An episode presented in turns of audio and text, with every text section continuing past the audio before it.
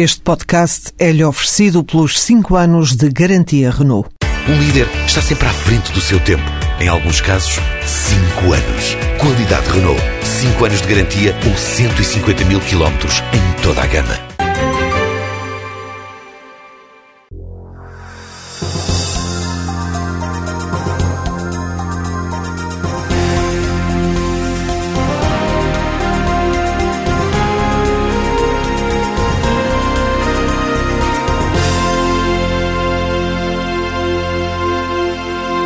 Tem 60 anos, é formado em Economia e foi responsável pela última grande reforma da Segurança Social. Secretário de Estado nos governos de Guterres, tornou-se ministro nos governos de José Sócrates. Cultiva distância em relação à atual direção do PS. José António Vieira da Silva é o convidado do Gente de Conta. Bom dia. Bom dia. Muito bom dia. Como é que viu uh, a comunicação ao país de Pedro Passos Coelho na passada sexta-feira e que novidades, se é que algumas houve para si, uh, pôde assinalar no, nas, entre as medidas que foram apresentadas ao país? Uh, vi com, com muita preocupação, com muita preocupação uh, do ponto de vista da sua lógica global. Portanto, porque estas, o anúncio das medidas que foram feitas e um, o envolvimento que o Primeiro-Ministro fez delas mostra uma coisa que é absolutamente clara, é que o Governo vai insistir no mesmo caminho que até agora tem vindo a conduzir a política económica e financeira em Portugal, uh, que já alguém chamou, alguém julgo que insuspeito, que é o caminho da espiral recessiva. Porque estes cortes que agora se anunciam, pelo menos parcialmente, na concretização, não, não está muito bem explicada, há coisa ainda, muita coisa para explicar, mas estes cortes que se anunciam são cortes que vão quase exclusivamente, diretamente ao rendimento das famílias. Seja dos pensionistas, uma grande parte, essa é talvez uma das novidades, é concentração brutal do esforço nos pensionistas, seja nos salários da administração pública, seja em outros rendimentos das famílias. Mas não vê também, peço desculpa interromper, não vê aqui o propósito de racionalizar o Estado ou, através da diminuição da função pública? Bom, uh, uh, racionalizar e não. E não acha que isso é um objetivo que o país uh, deve perseguir, com mais ou menos no Sem dúvida nenhuma que, o Estado, o, que um objetivo de racionalizar o Estado é um objetivo que deve estar presente em qualquer gestão de, da coisa pública. Nós temos vindo a diminuir de forma sistemática, desde há uns anos, a esta parte, o número de trabalhadores da administração pública. Isso é absolutamente indiscutível. Já o fizemos em anteriores legislaturas e continua a ser Mas feito já tivemos, já tivemos praticamente 750 mil funcionários públicos. O senhor que tem conhecimento dessa, dessa matéria hum. profundo, qual é, qual é o número que o país deveria atingir? Não, não, eu não creio que seja muito fácil definir esse número, porque, como, uh, aliás, o próprio Governo disse, isso depende das funções que, que o Estado tenha. Uh, eu não julgo que, que, se nós olharmos em termos comparativos ao peso que tem o Estado hoje em termos de recursos humanos ou de custos salariais, se olharmos em termos comparativos com a generalidade dos países europeus, uh, já é óbvio que nós estamos abaixo da média e não, não, não, não, não temos um valor exorbitante, bem pelo contrário. Uh, é certo que não podemos aproximar-nos, ao contrário do que alguns pensam, do que acontece nos países mais desenvolvidos, porque é nesses países, pelo menos em alguns deles, em que o peso do Estado é mais forte por exemplo, a Dinamarca.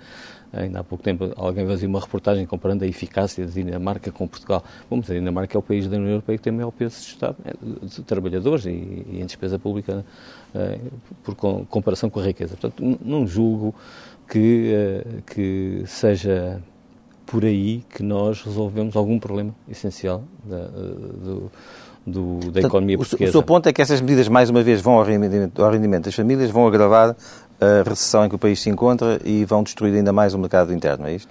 Vão destruir a economia, vão continuar a destruir a economia. Eu acho que não sou eu que o digo. Eu encontro já é muito pouca, muito pouca gente que diga o contrário, a não ser o, o ministro Vítor Gaspar, eh, o primeiro-ministro Passos Coelho e, eventualmente, o Dr. Paulo Portas. Um, e, naturalmente, os ministros que os acompanham. É isso aí, quando, quando dizem, quando não dizem o contrário. Porque vozes de todas as áreas políticas, de todos os setores sociais, têm alertado para o risco que nós estamos a correr. Já é mais do que o risco. Já não é o risco da espiral recessiva. É o risco de uh, a economia portuguesa uh, se colocar numa situação face à qual a recuperação será mais difícil. Vou-vos dar só alguns números. Antes da apresentação deste pacote e da sua natureza, uh, o Governo apresentou o, o, já célebre documento, o DEL, de Estratégia Orçamental. Bom, aí o Governo, uh, para o próximo ano, faz um conjunto de previsões, o ano 2014, que passam, por exemplo, por uma recuperação do consumo privado. Ou seja, o cenário que nos aponta para uma recuperação económica passa por uma, depois de uma queda que este ano se estima, vamos lá ver se fica por aí, em qualquer coisa como 3,5% do consumo das famílias, consumo privado, consumo interno das famílias. Depois disso, o Governo prevê já uma recuperação em 2014. Mas como? Alguém acredita com medidas desta natureza em que se vai retirar uh, só nas pensões qualquer coisa como 1.500 milhões de euros? Só nas pensões. Que são um rendimento que vai todo para a economia. Não tínhamos muitas dúvidas sobre isto. Se juntarmos os milhões dos, dos, dos trabalhadores do Estado, esse então é mesmo PIB. Portanto, se, uh, e é consumo das famílias. A, alavanca, a, alavanca da, da, da, digamos, do, do, plano apresentado a semana anterior pelo, pelo ministro Álvaro Santos Pereira poderá ter algum efeito nessa o plano matéria? morreu. Como alguém não é possível disse, essa como alguém do disse, círculo de ter austeridade nas contas públicas e incentivos à economia? Uh, alguma austeridade é possível. Algum incentivo é possível. Agora não estamos a falar de alguma austeridade. Estamos a, a falar de uma austeridade forte, para não dizer muito forte, continuada e sem fim à vista. Deixe-me apelar à sua, é que é mesmo sem fim à vista. à sua memória e a experiência que tem da segurança social eh, para olhar para alguns pontos específicos de, hum. de, do que foi apresentado pelo Primeiro-Ministro. A convergência eh, entre a Caixa Geral de Apresentações e a Segurança Social, o Governo prevê uma, eh, estima uma poupança anual de 700 milhões de euros. Como é que isso pode ser feito? Não pode. Uh, uh, tem noção de quanto é que isto pode não custar pode. a cada um dos pensionistas? Não pode. Uh, não pode ser feito com, essa, com esse título. O título e a coisa não batem certo. O que, aliás, acontece frequentemente com este governo. Porque quando nós falamos em convergência, quer dizer que os regimes de pensões já estão a convergir hoje e vão continuar a convergir.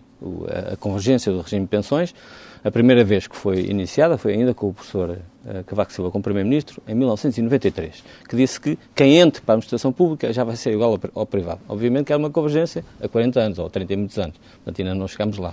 Mas depois, desde 2005, há, o, há efetivamente uma convergência. A idade da reforma era 60 anos, já não é, foi crescendo até atingir os 65.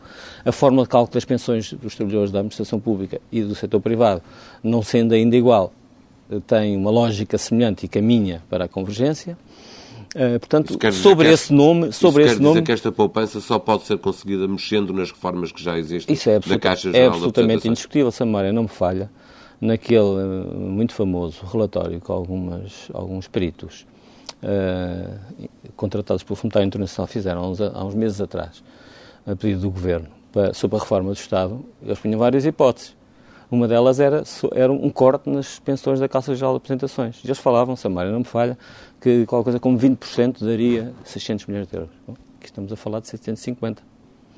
Não, é, não são as novas pensões. Quando se fala de convergência, normalmente fala-se, é o que tem acontecido, desde há muito tempo em Portugal e em outros países, fala-se em uh, as novas pensões serem, no limite, terem a mesma forma de cálculo. Isso seria uma convergência não estou a defendê-lo, nem a atacá-lo, mas se, se dissessem para o ano que vem, os trabalhadores do setor privado e do setor público, quando se reformarem, os que se reformarem têm a mesma forma de cálculo, e estamos a falar de convergência. Então, muito claramente, acha que o Governo vai cortar nas pensões não estou a ver, já existem? Ou estes números não correspondem à realidade, aquele que citou e que eu também vi, não foi o Primeiro-Ministro que os disse, portanto, estou, a, tomar com boas as, as, informações que a comunicação social eh, transmitiu ontem à noite, mas só aí dos mil, cerca de 1.500 milhões de euros que em 2014 o Estado vai poupar nas pensões, só aí são os 650 milhões. Portanto, portanto na Caixa Geral de Apresentações, na tal convergência de regimes. Eh, eu, eu, eu creio que isso será possível, só será possível. Agora, não sei a diferença entre as reformas da Caixa Geral de Apresentações e as reformas da Segurança Social eh, tem essa diferença de, eh, que estava a referir, de 20%? Não, tem, Ou seja, as reformas que já o existem. Valor, o valor, até, a diferença até é maior, é maior. Mas, mas, não estamos a falar da mesma coisa, porque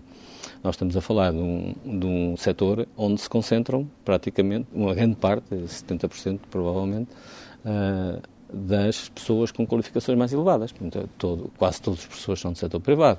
Grande parte dos médicos recebem pensões, os juízes por aí fora. Portanto, só podíamos, só podemos comparar exatamente para funções do mesmo tipo. Ainda assim, as pensões da administração pública são, são, têm sido sempre mais generosas que o do setor privado. E por isso é que eh, eu defendo, sempre defendi e procurei pôr em prática, quando tive responsabilidades nisso, um, um modelo, um sistema de aproximação na idade da reforma e também na forma de cálculo. Talvez se pudesse ir mais longe na forma de cálculo. Na idade da reforma, julgo que o sistema progressivo é o mais correto, é o mais adequado. É como foi feito no passado professor Cavaco Silva, quando aproximou a idade das mulheres. Igualou a idade das mulheres e dos homens no acesso à reforma, como se fez em Espanha, como se faz na Alemanha. Deixa-me perguntar Mas podia-se ter ido eventualmente para, mais longe no processo Para que de... os nossos ouvintes e leitores possam perceber. Significa que, se, que, que para fazer essa convergência eh, entre o valor das reformas de, de, uhum. do público e do privado, Uh, diz-nos que significará qualquer coisa como um corte de 20%. Bom, eu estou a, a comparar. Disso, eu, eu, eu, não de, sei.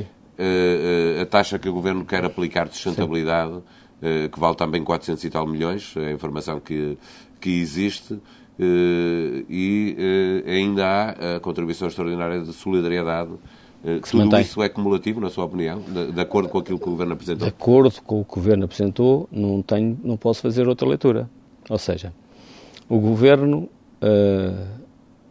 para 2013, tinha dois instrumentos, pelo menos, não vou, falar, não vou falar de todos, dois instrumentos para hum, ter poupanças, uh, usando este eufemismo, uh, nas pensões. Um era o corte de 9 décimos de um dos subsídios, foi declarado inconstitucional, e o outro era a taxa de uh, especial de solidariedade, que o Tribunal Constitucional declarou constitucional, porque considerou que o seu montante uh, não afetava uh, os direitos de forma, de forma inconstitucional. Ou seja, os limites eram aceitáveis do ponto de vista constitucional. Agora, aquilo que o Governo anuncia é, e eu penso que isso é objetivo, uma poupança uh, adicional de cerca de 1.500 milhões de euros. Como é que as distribui? Distribui 700 milhões, 750 milhões na tal convergência, ou seja, uh, no sistema de reformas da, trabalhadores da administração pública, depois 300 e tal ou 400 milhões uh, de perto na, no aumento da idade da reforma, já poderemos falar nisso, uh, que eu ainda não percebo muito bem qual é o modelo, mas portanto, aí estão mais umas centenas de milhões, e depois, na, com a nova taxa, mais 400 milhões. Ora, isto só, se é uma poupança adicional ou um corte adicional, se é uma redução do déficit, são medidas para reduzir o déficit, só podem ser cumulativas com aquelas que já existem, porque senão tinha que fazer o desconto, tinha que fazer, tinha que ser, bom, criamos estas, retiramos as outras. Uh, não me parece que seja isso que é anunciado pelo Governo. Pelo menos não, é nenhuma, não há informação nenhuma desse sentido. Deixe-me voltar a uma leitura macro. O senhor já, já, já, já, disse aqui que não acredita neste caminho, nesta estratégia, se é que lhe se pode chamar estratégia. À esquerda também não se acredita. Dentro do Partido, Socialista, do Partido Social Democrata também há vozes, como Manuela Ferreira Leite, que falam em tragédia. Uh, como é que o senhor ah, olha para este, digamos, para esta conjuntura? Como é que isto pode acabar? Pode acabar com um segundo resgate, eventualmente com Portugal a sair do euro? Uh, Deixe-me só, se me permite, gastar mais meio minuto para, para, para mostrar o irrealismo de tudo isto, além daquela previsão de que o consumo para o ano, com estes cortes todos, vai recuperar, o Governo prevê que depois deste, deste, deste ano as exportações crescerem 0,8, prevê que para o ano cresçam 4,5. Todos temos ouvido as notícias da Europa. Mas como é que isto é possível? E depois ver que o investimento recupera de uma forma drástica, depois das quedas que tem tido. Como é que nós, onde é que nós, investir para quê? Para vender a quem? À procura interna? À procura externa em quebra? Com que incentivos? Com que, bom, não creio que, julgo que o, o que está em cima da mesa é o Primeiro-Ministro usa uma imagem que é, uh, ele tem agora especializado, tem-se especializado nas imagens, que nós estamos já quase na reta final. O Ministro das Finanças disse que já estávamos nos 30 km da maratona. Eh, eu, a minha imagem que me vem mais à cabeça é aquela célebre imagem da mitologia grega dos trabalhos de Sísifo, que é um senhor que, como castigo, os portugueses estão a ser castigados e em particular os pensionistas, da mesma forma que o, a, aquela figura da mitologia grega o foi, que é empurrar uma pedra uma grande pedra redonda até em cima de uma montanha e quando parece que está a chegar ao cimo, a pedra volta para o mesmo sítio e o trabalho dele é continuar a empurrar. É isto que o governo está a dizer aos portugueses. Todos os anos nós estamos a empurrar uma pedra para, teoricamente, reduzir o déficit e pôr as contas, as contas a, com saúde e a dívida pública equilibrada, mas quando chegamos ao fim do ano verificamos que a, queda, a pedra voltou para trás e, e lá teremos com E quando a, pedra, quando a pedra voltar para trás, que é essa a sua previsão, uh, poderá estar em causa a saída do euro e um, enfim, e um segundo resgate? Bom, sobre. Eh, eu, eu creio que eh, a questão do segundo resgate eh, não pode ser vista só como, como por si só, ou seja, a alternativa que se coloca não é sim um segundo resgate ou não um segundo resgate. É que Podemos com resgate disso. ou sem resgate, nós iremos ter um forte condicionalismo à política económica, mesmo aquilo que o Governo anuncia, que é a tentativa de finalizar com sucesso. Uh, bom, sucesso já é uma coisa muito relativa, mas enfim, o, o, a presença da Troika, depois disso, uh, teremos que ter sucesso no acesso aos mercados e depois ter, cumprir um conjunto de condicionalismos para termos acesso aos fundos para os nossos ouvintes e eleitores nos perceberem aos fundos que, de alguma forma, a intervenção que o Banco Central Europeu hoje está a fazer. Bom, portanto, há sempre aqui condicionalismos da política económica uh, que, com novo resgate ou sem novo resgate, estarão sempre presentes. A questão é como é que nós vamos, como é que vamos discutir, negociar uh, a, a, forma de que esses condicionalismos sejam compatíveis com, com a recuperação mas ou a estabilização da economia para portuguesa. para que fique claro o seu pensamento, um segundo resgate poderá não ser algo de muito desfavorável a Portugal, no sentido que garantirá o financiamento que Portugal poderá não ter por outra via? Eh, eu creio que, que um segundo resgate é uma derrota, uma derrota de um processo e uma derrota politicamente do governo, mas em, em, e, e, do, país, e do, do país. país e do país. Eu não creio que isso seja uma coisa que seja encarada com de uma forma positiva pelos agentes económicos. Já não estou a falar dos chaves mercados. E traria mais austeridade? Uh, e que, bom, eu não sei se teria mais ou menos, porque aí vamos ver o que é que vai acontecer se, se depois da Troika sair, quem é que cá fica porque há uma coisa que, que, é, que é garantida, não, Sim, não vamos estar sozinhos. que o Governo anuncia vão muito para lá da, da Troika, não é? Sim. Em termos de temporais. Sim, claro, claro, a Troika claro. vai embora em junho de 2014 uh, e há aqui for, medidas né? até 2016. Há uns que ficam cá, não, há uns que ficam cá, o Banco Central Europeu ou a Comissão Europeia, uh, de quais nós, de quais Sair nós do euro para si ainda é um, um assunto tabu uh, para discussão. Há cada vez mais economistas a defendê-lo. Uh... eu sinceramente julgo que Uh, a nossa participação no euro, com todos os problemas que trouxe, foi um desafio muito importante para a economia portuguesa. Uh, hoje há muitos que falam, e eu também subscrevo, uh, a visão de que foi. não identificamos suficientemente cedo alguns dos problemas da adesão ao euro. É verdade. Não, o euro não foi construído da forma suficientemente robusta, como para usar uma palavra muito do agrado deste governo, para prever uh, situações de um, choques uh, financeiros, económicos, como aqueles que aconteceram em 2008, 2009. Mas ainda assim, tudo isso, uh, mas também é verdade é que o euro sair do que ficar o euro, nas condições atuais. O euro, deixe-me só dizer isso, o euro também foi um estímulo que tem sido menosprezado para uma modernização da economia portuguesa que dificilmente teria acontecido sem ele.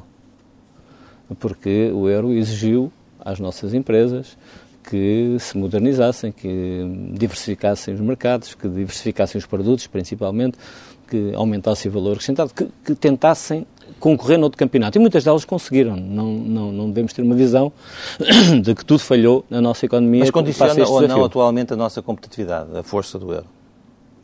Condiciona.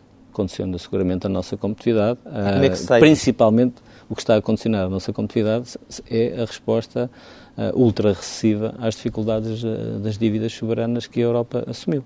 Ao contrário, e aos desequilíbrios macroeconómicos, a resposta aos desequilíbrios macroeconómicos, ao contrário do que aconteceu nos Estados Unidos, no Japão, uh, não é essa a política que tem, tem, vindo a ser seguida e com, aparentemente, melhores resultados, pelo menos até agora. Isto é sempre muito difícil de, fazer previsões em matéria económica. Agora, este caminho é um caminho que, uh, que se arrisca a eternizar eh, tanto quanto pode utilizar esta palavra economia, um ciclo depressivo que está à nossa beira. Eh, eu julgo que nós não que, que, não identificarmos ainda com precisão o significado da taxa de desemprego que temos. Que Alguns não, têm que no dito. fundo também não é a maior da zona euro. Em Espanha é maior ainda. Sim, claro. essa, tragédia, essa tragédia é maior. Claro que não, a tragédia da Grécia é uma tragédia impensável. Está a atingir níveis impensáveis. Uh, a Espanha tem um sistema de, de mercado de trabalho bem diferente, mesmo em situações de crescimento económico, tinha muitas vezes taxas de desemprego. E o que nos diz próximas. agora o Governo é que em 2016, eh, 2015, ao ver, a taxa vai se manter nos 16%. Não acredita nisso? Como é que nós podemos acreditar? O, o, repara, Acha que vai ser pior, no fundo? uh, eu julgo que as últimas medidas quiseram dizer duas coisas. Quiseram dizer que a taxa de desemprego vai ser superior a 20%, muito rapidamente, e que uh, não, a, o, o, tal pacote para, para, para, o estímulo ao crescimento e à refundação, à, reindustrialização, ao fomento industrial, era apenas um exercício de, para ocupar o tempo enquanto o governo gastava aquelas, fazia aquelas maratonas Conselhos de Ministros. Serviu um pouco de, como, como num restaurante, quando está muito demorada a refeição, eles põem umas coisinhas na mesa para entreter os comensais, o Governo foi lançando aquele programa para entreter os comensais, porque aquilo não tem, não tem, não tem de facto nenhum objetivo, não tem nenhuma uh, fiabilidade, nenhuma viabilidade de, de, se concretizar neste quadro recessivo que esta, que esta, que esta política vem, vem impondo. Eu, eu julgo que, que, que, para responder melhor à sua pergunta, Uh, não, não, creio que eu pessoalmente não coloco a questão da saída do euro como uma questão que deva ser que deva ser não digo que não, não deva ser discutida os académicos sempre a discutiram sempre continuam a discutir. No plano político julgo que uh, a batalha continua a ser para mim uh, encontrar as melhores formas de permanecer aprofundar, o, aprofundar o federalismo. Bom eu sou um pouquinho mais pragmático porque julgo que, que o que é essencial é encontrar uma forma de responder às dificuldades que uh, economias que estão a sofrer muito. Passa, passa pelo papel do Banco Central Europeu? Passa, passa necessariamente pelo, pelo, pelo, pelo, papel do Banco Central Europeu. Repara uma coisa. A Itália foi, foi aos mercados, conseguiu a taxa mais baixa, segundo li, deste ano no euro, não sei se é exatamente verdade, mas foi pelo menos muito baixa, quando não tinha governo. A Espanha no exato momento em que era anunciado um déficit igual ao pior que nós tivemos na ressaca da recessão de 2009, foi aos mercados financiar-se com taxas mais baixas desde que é que há vários anos. Diz? Quer dizer que a, que a União Europeia está a conseguir intervir e o Banco Central Europeu conseguiu transmitir uma mensagem de que uh, terá capacidade para intervir se os mercados especularem quanto às moedas da Está a falar do que, da declaração de Mário Draghi em setembro Por exemplo, passado. e toda uma, toda uma prática de intervenção nos mercados secundários, de, de disponibilidade.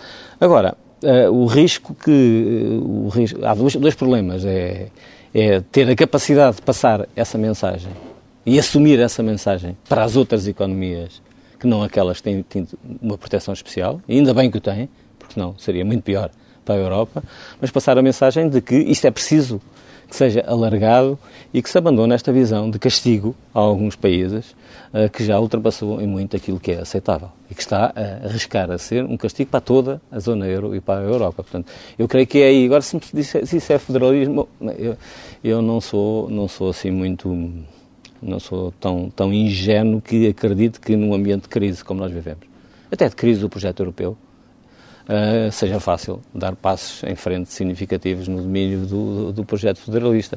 Eu sou tendencialmente favorável a esses passos, com cuidado, com, com reflexão. Mas o que é muito importante é que agora haja.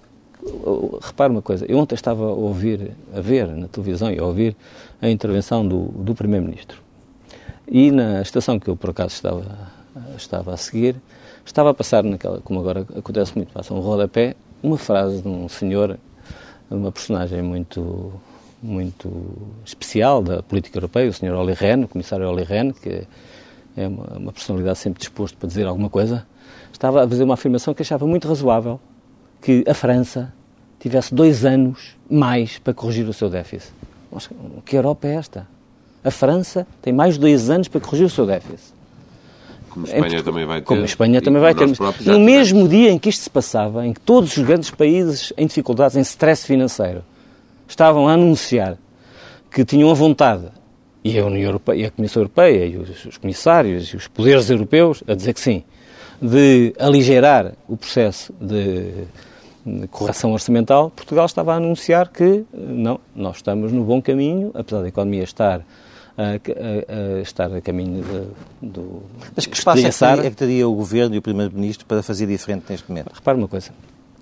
O, o, ontem o Primeiro-Ministro fez um discurso um pouco diferente, uh, na, na, lógica formal, uh, que foi uh, listar o conjunto de, de feitos alcançados. E depois, alguns dos feitos alcançados duas, foram referidos com, com insistência, foi o facto do governo português ter conseguido duas vezes flexibilizar as metas do déficit. Ora, isso não foi feito nenhum, porque há duas maneiras de flexibilizar a meta do déficit. Uma é, que eu já tenho chamado, o método passivo. Ou seja, o déficit derrapou, então vamos negociar que o aceitem. Aí a Comissão Europeia aceita. Foi, foi o que aconteceu. Foi o que aconteceu. A outra é um método ativo, vamos dizer, não, não vamos uh, exigir à economia aquilo que ela não consegue fazer para atingir um, um déficit que não vamos atingir. Isso é uma forma ativa de flexibilizar as metas orçamentais que permita à economia que respire. Repare, se isso tivesse sido feito, provavelmente teríamos um déficit até melhor do que tivemos. Porquê? Porque a economia teria respondido melhor. Não, nós não, tem sido muito pouco compreendido o efeito destrutivo das expectativas que esta longa crise política que estamos a viver, desde a TSU, tem provocado em Portugal quando este, este, este, este, cada Conselho de Ministros de 11 horas, que termina com uma espécie de sketch, uh, mais ou menos humorístico, como alguém me dizia, em que quem vai ao solidarismo com o esforço, quem vai a, esse, a esses briefings do Conselho de Ministros não tem nada para dizer. Cada vez que isso acontece, isso paga-se do ponto de vista económico. Ninguém Nós já vamos fazer essa. Com uma taxa social única se pagou e pagou-se muito política. caro. Repare, deixa-me só terminar esta ideia. A taxa social única avançou a ideia. Avançou a ideia não se concretizou. Eventuais méritos que teria, que eu duvido, mas eventuais méritos foram anulados pela sua, pelo seu, pela sua suspensão ou pelo abandono da ideia. Mas os efeitos na economia estão lá. Falo com os homens do comércio. Na semana seguinte eles sentiram a pancada na procura interna só da confusão que foi instalada nos portugueses a pensar que vão-me cortar 7% do meu salário. Bom, isto tem sucedido a um ritmo de 15 dias sim, 15 dias não. E isto é eh, terrível para a nossa economia. E isto, este que estamos a viver vai-se vai, vai pagar nos próximos meses. O, o, líder do Partido Socialista, António José Seguro, apresentou no Congresso uma série de propostas, eh, entre as quais reduzir o IVA da restauração novamente para 13%, aumentar o salário mínimo, o, o Banco de Fomento. Uma, uma das propostas que fez eh, é que as contribuições sociais eh, passassem a ser definidas pela massa salarial. No Diário de Notícias, o Beira da Silva já, de uma forma muito clara, eh, eh, veio dizer que, esta medida não faz sentido. A minha primeira pergunta é: o líder do PS fala consigo quando quer preparar medidas de uma área que, que domina como a fala, segurança fala, social? Fala comigo quando quer. Foi ouvido nesta, sobre esta matéria, sobre hum, estas propostas? Não, diretamente não foi ouvido, é, é conhecida a minha posição. Eu já a defendi várias vezes no Parlamento, quando era Ministro. Uh, uh, o, o, que foi uma ideia que o Secretário-Geral propôs. Não foi bem uma proposta, foi uma ideia para debate, em que, eh, já agora, sob a massa salarial é como agora elas são calculadas. A taxa social única é sob a massa salarial. O, Não, sobre, a ideia sobre o valor acrescentado. Portanto, é uma ideia já muito antiga que, que tem, que tem, tem sido. Vários partidos já propuseram em Portugal, centrais sindicais. Eh, eu próprio já pensei que seria uma boa ideia há uns 10 anos atrás, e estudei quando era secretário de Estado, como há pouco citaram. Eh, a conclusão que cheguei é que era uma. Eh, e, e parece que foi a conclusão que chegaram a maior parte dos países que discutiram, porque é uma medida que não tem exemplos práticos relevantes que é uma parte das contribuições são com base no salário, outra parte seria só uma coisa que é o valor acrescentado da empresa. Eu penso que, que é uma ideia muito difícil de concretizar, porque estamos a, estamos a trocar uma realidade estável e conhecida, que são os salários, por uma realidade instável, mais difícil de determinação e sujeita a planeamento fiscal agressivo. Quer dizer, um maior risco de, de fuga. Por outro lado, o sinal que se dá à economia, a meu ver, é um sinal errado, porque dizer que eh, uma empresa cria mais valor acrescentado, das duas, ou, ou cria mais valor acrescentado porque paga mais salários, aí já estão na taxa social única, ou então porque tem mais investimentos e tem mais amortizações, bom, isso não queremos penalizar quem faz investimentos, ou porque tem mais lucros. Bom, os lucros têm o IRC, Uh, portanto, em última análise, isso seria uma proposta substituir a taxa social por aumento do IRC. Não creio que seja essa, que no momento em que, que, estamos a viver, em que se fala até que um, uma proposta para. Para reduzir o IRC para, já no próximo orçamento. Seria, seria um instrumento de competitividade, eu também tenho algumas dúvidas. Não na ideia, mas da forma de concretizar. Mas, portanto, não pare... tenho dúvidas que seja uma ideia e, e disse-o porque foi a posição que sempre tomei. O senhor eh, já, enfim, se estiver errado, desminta, mas uh, já, já disse que uh, o país teria a ganhar no entendimento entre o governo e o maior partido da oposição, o Partido Socialista. Uh, Porquê é que isso não aconteceu no passado? Porquê é que não acontece agora? Será que alguma vez vai acontecer no meio desta crise gigantesca que o país está a atravessar? Eu disse em tempos que que entendimentos entre o maior partido do governo e o maior partido da oposição seriam vantajosos numa fase tão difícil como aquela que estamos a viver. Não, não especifiquei o tipo de entendimentos. Eu acho que isso não aconteceu basicamente por, por uma razão. Uh, é evidente, as responsabilidades nunca são só de uma parte. Isto esteve sob a mesa no governo em que o senhor Sim. integrou. Sim, sim, sim, Na altura foi Pedro Passos Coelho que não quis. Não, foi ainda Manuel Ferreira Portanto, ainda antes disso? Foi na altura da formação do, do segundo governo de José Sócrates, em que, em que eu por acaso estive presente nessas reuniões, já são história, em que o Partido Socialista propôs às várias forças políticas uh, a abertura de um diálogo sem, sem condições para qualquer uma das isso não aconteceu também no final eh, do governo de José Sócrates? Bom, aí, eh, do ponto de vista formal, não, não, não me recordo, não tenho conhecimento dessa, dessa mas que tentativa de entendimentos existiram e alguns entendimentos concretizaram-se. Agora, passada essa fase, nesta, eu já, eu já o defendi, mas porquê é que não aconteceu? Não aconteceu basicamente porque o, o governo tinha duas opções. Uma opção era tentar maximizar ou tentar alargar ao máximo os apoios para uma política que nos desse mais força na Europa, ou então uh, não o fazer e ter sempre aquele uh, argumento decisivo de quando há uma medida difícil, quando há um debate complicado, quando estão em portanto, perda, portanto, chamar o Primeiro-Ministro a responsabilidade... Coelho tem razão quando diz que esse consenso alargado neste momento seria importante para o país na Europa.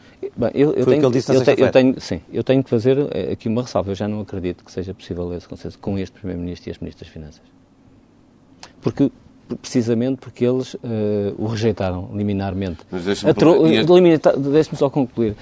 Rejeitaram porquê? Porque acharam que era mais importante, do ponto de vista político, ter sempre a arma da responsabilização do Partido Socialista. E não se pode ter as duas coisas. Não se pode propor um acordo ou um compromisso qualquer e dizer vocês têm culpa de tudo. E agora o Partido Socialista não está agarrado também a essa vitimização? Não, o que eu creio é que o Partido Socialista não tem condições, neste momento, para, uh, com esta liderança da, da maioria ter qualquer, qualquer tipo de entendimento. Eu acho que não, esta liderança não quer, continua não a querer, a querer, isto são tudo encenações, não, uh, sabem tão bem quanto eu, conhecem, estão há muitos anos a acompanhar os fenómenos políticos, que não são cartas que se mandam para as sedes dos partidos ou para os primeiros ministros a convidar para um jantar ou para um almoço ou para uma conversa que, que, que dão consistência a uma estratégia de compromisso e de seriedade na procura de soluções concertadas. É Deixa-me perguntar-lhe também é qual é a sua expectativa para o tempo de vida deste, deste governo. Nós vemos que muitos sinais de desentendimento entre os partidos da coligação, mas depois vemos também um, um interesse muito grande dos dois partidos em cumprir a legislatura. Acha que isso vai acontecer? Eu só posso aí, tenho que dizer, à partida, tenho que dizer que só posso manifestar o meu, a minha, eh, não é bem a expectativa como analista, que não sou, mas a minha expectativa como, como português, eu acho que é muito mal para Portugal se este governo chegar a 2015 com esta política. E eu acho que nenhum governo consegue, com uma política que é tão contrária aos consensos sociais alargados que existem, não consegue fazer face aos problemas que o país tem e está permanentemente a debilitar-se no debate europeu. Porque aquilo que se passa em Portugal é conhecido na Europa. Uh, e por muito respeito que o Sr. Schauble tenha pelo, pelo, pelo Sr. Vitor Gaspar, isso não substitui aquilo que, que é, que seria de facto uma vantagem acrescida para Portugal, que era haver pontos mais fortes, muito mais fortes, de convergência entre personalidades, forças políticas, forças sociais. Eu julgo que nós precisávamos dessa convergência. Não para fazer um governo, não necessariamente para fazer um governo. Uh, nós precisamos dessa convergência para ter mais força negocial. Mas como é que o Governo uh, pode não chegar ao fim se tem uma maioria no Parlamento, se o próprio Presidente da República entende que nesta, nesta, nesta fase da vida portuguesa uma crise política em cima da crise social uh, e económica são, é desaconselhável? Como é que pode haver, a curto prazo e antes do final da legislatura, uma mudança de Governo? Parece impossível. É um impasse. Nós estamos num impasse político. O grande drama de Portugal é esse mesmo. Nós estamos. Num... Acredita que o resultado das autárquicas risco... pode ser uh, uh, determinante para aferir das condições de governabilidade em termos de apoio popular? Já, Como já, já foi uma vez já, com o Partido Socialista sim, com António Guterres? Já teria, já teria um aspecto negativo, que era, quer dizer que o governo estaria em, em funções até as autárquicas. Mas, em todo caso, é, claro que sim. Eu acho que o Governo tinha a estratégia que seguiu, que é de não cumprir nenhuma das metas.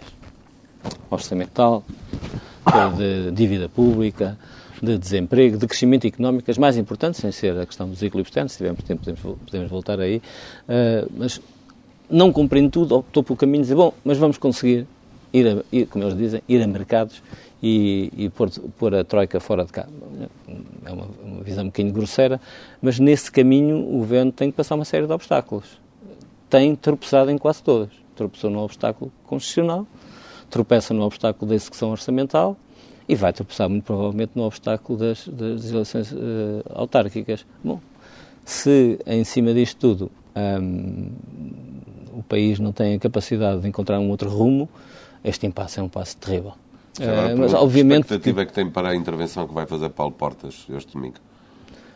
Bem, eu só posso ter uma expectativa, é que o, o, o Sr. Paulo Portas uh, acabe de uma vez por todas com esta, com esta encenação e com, este, com esta ópera que está, eu não vou classificar, que está, que está a protagonizar e que venha dizer que subscreve as medidas que o Primeiro-Ministro apresentou. É a única coisa. O, o, o, o Paulo Portas só pode fazer uma de duas coisas uma é esta é chegar amanhã e dizer aquilo foi o melhor, que, é o melhor para Portugal.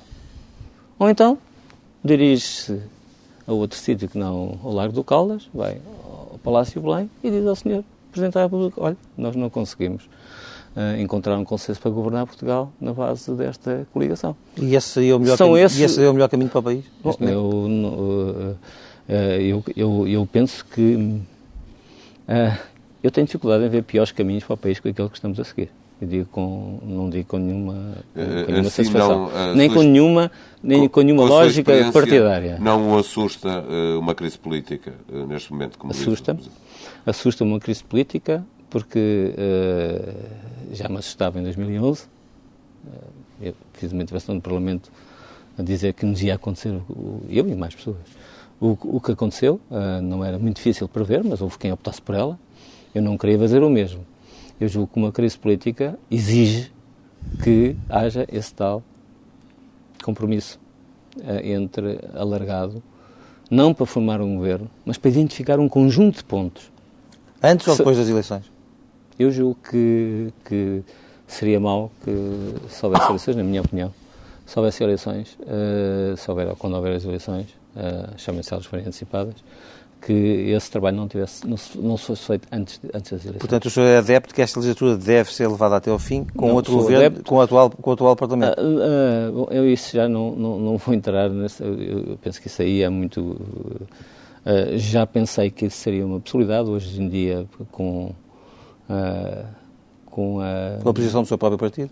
Com a crispação política crescente, com a incapacidade negocial que existe, com, com as posições que o, Partido Socialista eh, teve, eh, e bem, eh, uma atitude, eu posso citar aqui, de, no Orçamento de Estado, no Código de Trabalho, no, no, no, no Tratado Orçamental, posições que, to, que, que podem ser criticadas de muitos lados, e são, mas não podem ser criticadas do lado do Governo. Porque o, o Partido Socialista, no essencial, honrou todos os seus compromissos e acompanhou o esforço e isso foi reconhecido internacionalmente. Eu tive muitas reuniões com a Troika em que eles começavam mas sempre a dizer... Tempo, mas esse tempo terminou? Esse tempo terminou. Uh, não terminou a posição do Partido Socialista de, de se manter fiel aos seus compromissos uh, internos e externos, mas a possibilidade de, com este governo, uh, repare, uh, vai-se pedir ao Partido Socialista Está o Governo a pedir ao Partido Socialista aquilo que não consegue recolher junto da sua própria base de apoio? Junto de algumas das mais destacadas personalidades do centro-direita em Portugal, ou são Bagão Félix, ou são Manela Ferreira Leite. É, é, o Partido Socialista que tem que fazer esforço. Nós quando... temos uns minutos para terminar esta entrevista. Queria ainda uh, uh, falar do Partido Socialista. Em fevereiro, quando vários uh, militantes do PS pediam a antecipação do, do Congresso, Vieira da Silva deixou algumas críticas à, à direção convencido que, que o PS ainda não, dá, não, não dava corpo a uma voz de mobilização e sobressalto contra a austeridade. Agora que o Congresso acabou, acha que mudou substancialmente alguma coisa? Não, acho que mudou uh, significativamente uh, a forma como o Partido Socialista se apresenta uh, aos eleitores e à, sua base de apoio, aos portugueses em geral, já que com uma mudança significativa face ao último Congresso. Houve apenas um candidato que uniu uh, a grande maioria dos, dos quadros e dos militantes do Partido Socialista. Isso é uma Mas diferença. Que essa união é, uma diferença. é verdadeira ou é, faz parte do jogo político que une uh, dentro dos partidos quando cheira a poder? Julgo, julgo que, não, não, eu, eu, eu, penso que mal, mal andaria o Partido Socialista se pensasse que, que cheira a poder neste momento. Não cheira a poder. Uh, em Portugal não cheira a poder para ninguém numa crise destas não cheira a poder, o, que pode cheirar é um reforço da exigência uh, em termos de, de, responsabilidades a assumir. Agora, hum, esta não é uma boa altura, para, há sempre alguém que, que está há sempre muita gente disponível para isso, mas não é uma boa altura para assumir a responsabilidade, uma altura difícil. E, portanto, não creio que seja essa a questão. Creio é foi, que... Foi muito crítico de António José Seguro, aceitaria, num futuro governo do PS liderado por António José Seguro, fazer parte desse governo? Ah, eu penso que as minhas, uh, as minhas funções. Uh, eu sou militante do Partido Socialista e estou, por norma, disponível para, para os pedidos ou os convites que me fazem, desde que eu tenha uh, a percepção que tenho alguma coisa de positivo a dar. Agora, penso que o meu tempo de exercer funções dessa natureza já passou, portanto, já já desempenhei durante muito tempo, não creio, creio que haverá, haverá a necessidade e é, e é, é, positivo que sejam outros a assumir essas, essas responsabilidades. Naturalmente que se a, a, minha colaboração ao Partido Socialista está sempre disponível enquanto quando a, a direção do partido a resolver, que ela é importante. Eu, eu julgo que, o, uh, só para concretizar um pouco a resposta, o que é que mudou? O Partido Socialista uh, saiu deste Congresso com uma unidade. Isso é bom, é bom, em princípio, mas é também uma responsabilidade muito grande. Esta direção tem uma responsabilidade muito grande. Tem uma responsabilidade crescida, porque tem um partido unido atrás e tem um papel muito importante a desempenhar na, na vida política portuguesa. Eu, eu julgo que não há ninguém melhor colocado do que um partido como o Partido Socialista, que é um partido com forte implantação popular e com forte compromisso europeu. Não há ninguém melhor para ser um, um ferramento e, numa outra fase, um cimento de um, de um compromisso uh, nacional que exige uh, uma, uma maior força na negociação europeia. Nós não podemos aceitar esta ideia de que, uh, para negociar os falhanços, estamos sempre disponíveis, para negociar margem para responder. É impossível. Esta ideia, esta ideia é uma ideia que nos está a matar, como uh, está a matar a nossa vontade coletiva. É uma chantagem sobre a nossa vontade. E este governo tem-se mostrado especialista em chantagens. Peço-lhe uma resposta muito rápida. Como é que viu o regresso de José Sócrates? Já agora estava à espera que o grande interesse que se gerou com o seu regresso se desvanecesse tão depressa? Eu vejo com, com naturalidade. Alguma vez ele falaria, fizeram-lhe um convite para estar presente numa uma estação televisiva, ele aceitou. Uh, eu não creio que uh, não creio que se possa medir assim com facilidade se o interesse se desvaneceu ou não. Acho que a voz dele. Estou a falar. Ah, as, as, audiências são o que são, dependem também dos sítios onde se fala, depende dos momentos, dos jogos de futebol, depende de muita coisa. Mas eu, eu creio que a opinião de José Sócrates é uma opinião que, que, é, que é ouvida por muita gente, mesmo pelos seus críticos. Uh, não é muito difícil encontrar uh, argumentação uh, favorável ou desfavorável que vai beber às intervenções recentes de José Sócrates na, na, nossa vida política. Penso que, penso que é algo que devemos encarar com, com normalidade. A mim também me surpreendeu tenho que dizer, uh, me surpreendeu este, e ele próprio também creio que sim, mas temos que encarar com normalidade e, já, e julgo que será, será um elemento positivo, como, como são outros de repente toda a gente ficou preocupado com tantos ex-governantes a, a ser comentadores políticos. Mas só para ser mais um para se juntar a, pois, a muitos que já existiam. Pois parece que foi aquela, aquela, aquele efeito marginal. Uh, uh, foi José Sócrates fez transbordar a água do copo. Eu também, também gostaria que, que não houvesse, que houvesse um pouco mais de separação entre os interesses políticos e quem está a defender agendas políticas e está a fazer análise política e tanto quanto sei, e julgo que sei bem, uh, não é esse o papel de José Sócrates, não tem uma agenda política, nem está. Nem, nem é, um, é um pensamento livre a comentar a situação portuguesa. José António Vieira da Silva, muito obrigado, obrigado. por ter vindo à TSF e ao Diário.